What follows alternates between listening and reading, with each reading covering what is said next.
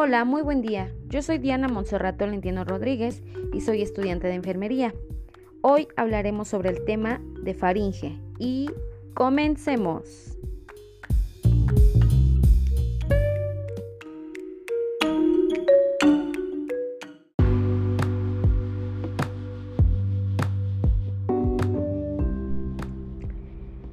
La faringe es un conducto musculomembranoso que mide aproximadamente 14 centímetros de largo.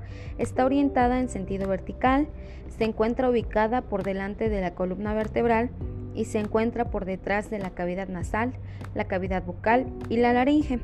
Hablando a nivel vertebral, esta nace a nivel del base del cráneo y termina a nivel de C6, donde se continúa con el esófago. Desde el punto de vista fisiológico, tiene tres funciones. La primera es la deglución, que es dar paso al bolo alimenticio.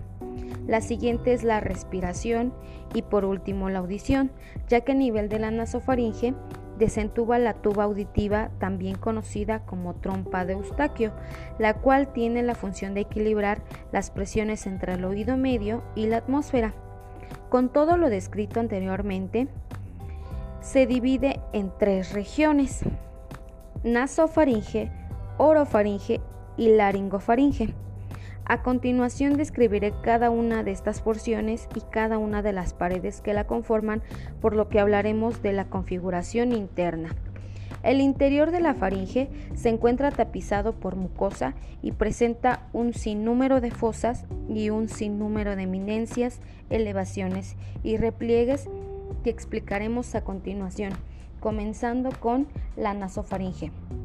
La nasofaringe es una cavidad netamente respiratoria. Se encuentra en posición posterior a la cavidad nasal, inferior al hueso esfenoides y superior al paladar blando.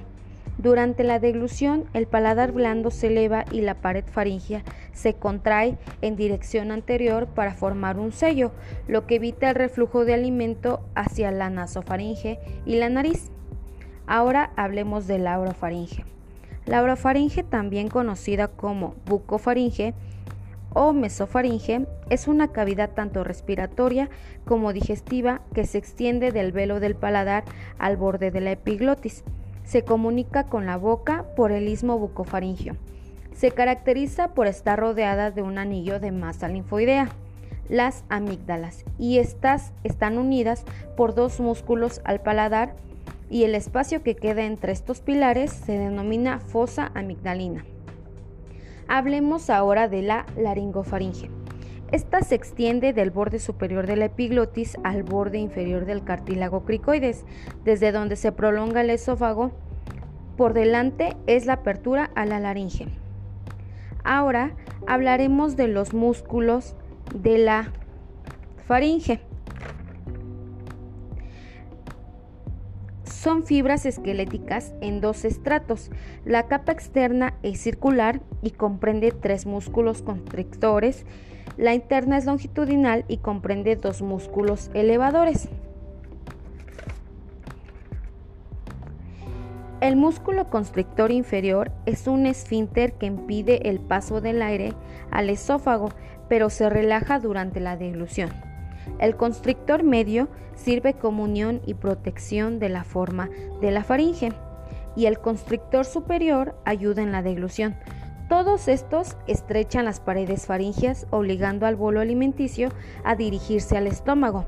Los elevadores son el palatofaringio, que forma el pilar del velo del paladar, y el estilofaringio, que recorre toda la faringe y es el principal encargado de elevar la faringe al tragar. Por último, hablaremos de la irrigación y la inervación de la faringe.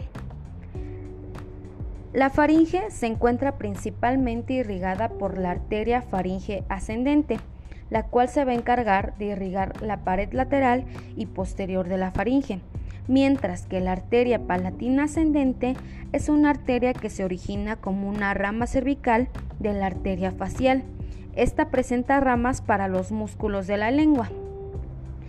Ahora hablaremos de la inervación faringea. La mayor parte de la faringe se encuentra inervada por la acción del plexo faringeo, formado por las ramas faringeas del vago y glosofaringeo.